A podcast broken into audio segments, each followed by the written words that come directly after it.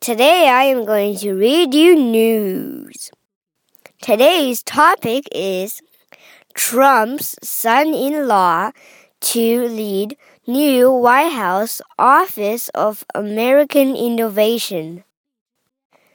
U.S. President Donald Trump is putting his son in law in charge of an effort to make the federal government run more like an efficient business.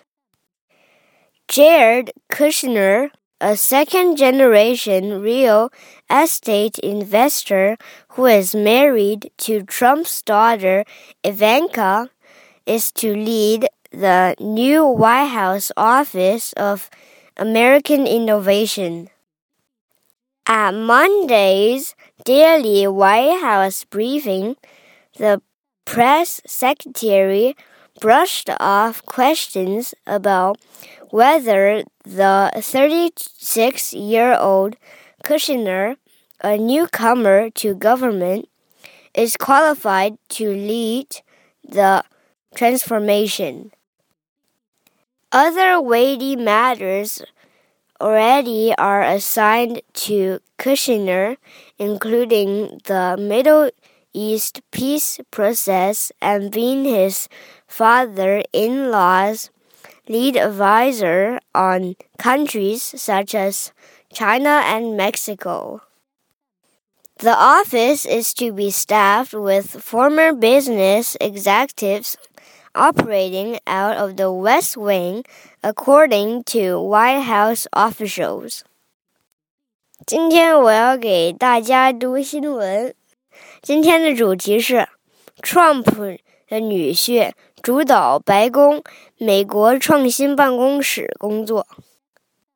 美国总统 Trump 让他的女婿负责将联邦政府转型为。一个有效率的企业。以 Trump 的女儿伊万卡结婚的第二代房地产投资商贾里德·库什纳将领导白宫新成立的美国创新办公室。在星期一的白宫例行简报会上，新闻秘书没有理会媒体对。三十六岁的库什纳，一名政府管理的新人，是否有资格领导转型问题所提出的质疑。库什纳已经在负责的其他重要事项，包括中东和平进程，以及担任他的岳父在中国和墨西哥等国家问题上的重要顾问。